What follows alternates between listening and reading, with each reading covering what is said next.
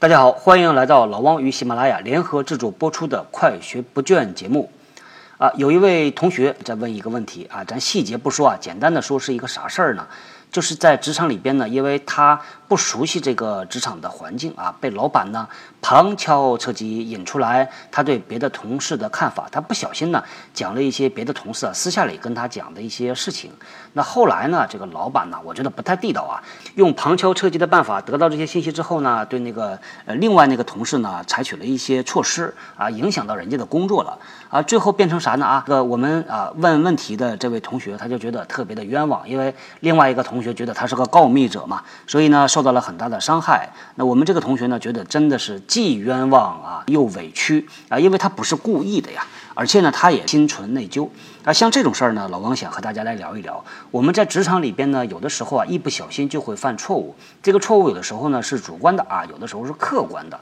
那不管是啥原因吧，他一定是对有一些事儿啊啊带来影响，对一些人呢造成伤害啊。老王以前呢也经常说，我们呢其实是可以做错事儿。啊，不要去做坏事儿，这是老王一直倡导的。因为做错事儿说明我们的能力不够啊，或者是不小心做坏事儿，那就叫主观恶意。所以，如果真的做了错事儿之后又怎么办啊？这是老王今天想和大家聊的。那做了错事儿呢？老王觉得第一个啊，是一定要尽自己的最大努力去弥补所带来的损失或者是伤害。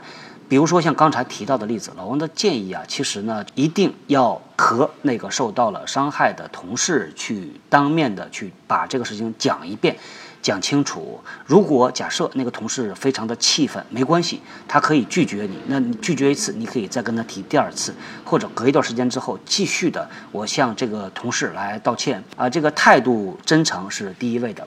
呃，其实第二点呢，也是给自己一个交代，因为随着时间的推移啊，这个心结啊是越来越紧，越来越难打。当过了很久的时间之后呢，其实可能貌似双方把这件事儿都埋到了心底，但是它还是一个伤口留在那儿。所以老王呢是建议我们提问题的这位同学啊，能够坚持不懈的向。受到影响的那位同事啊，去当面的去认错啊，当面的去跟他讲这个啊前因后果是什么，能够希望得到他的一个理解和谅解吧。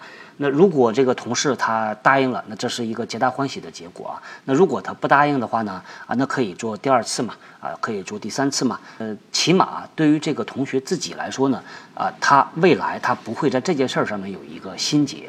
而且呢，其实啊，说实话，这也是一个很艰难的锻炼的过程。当他做了这个事儿之后呢，其实他是在挑战自己啊，因为承认自己犯错，而且呢，做一些自己让自己很为难的事儿，但你觉得是对的事儿啊，这是一个非常非常宝贵的体验。有了这个体验之后呢，未来啊，你在做很多艰难的决策的时候、决定的时候呢，你就会觉得这个有了很多的参考，有了很多的依据，也有很多的勇气和信心。啊，这是今天老王想和大家聊的，这个不是一个技巧啊，这算是一个心态的心路历程吧。啊，和大家来简单的说一下。那咱们今天呢就说到这儿，我们后天啊接着聊。九月十五号，我们的直见共济会，欢迎大家参与，欢迎大家来关注。好，那我们后天接着聊。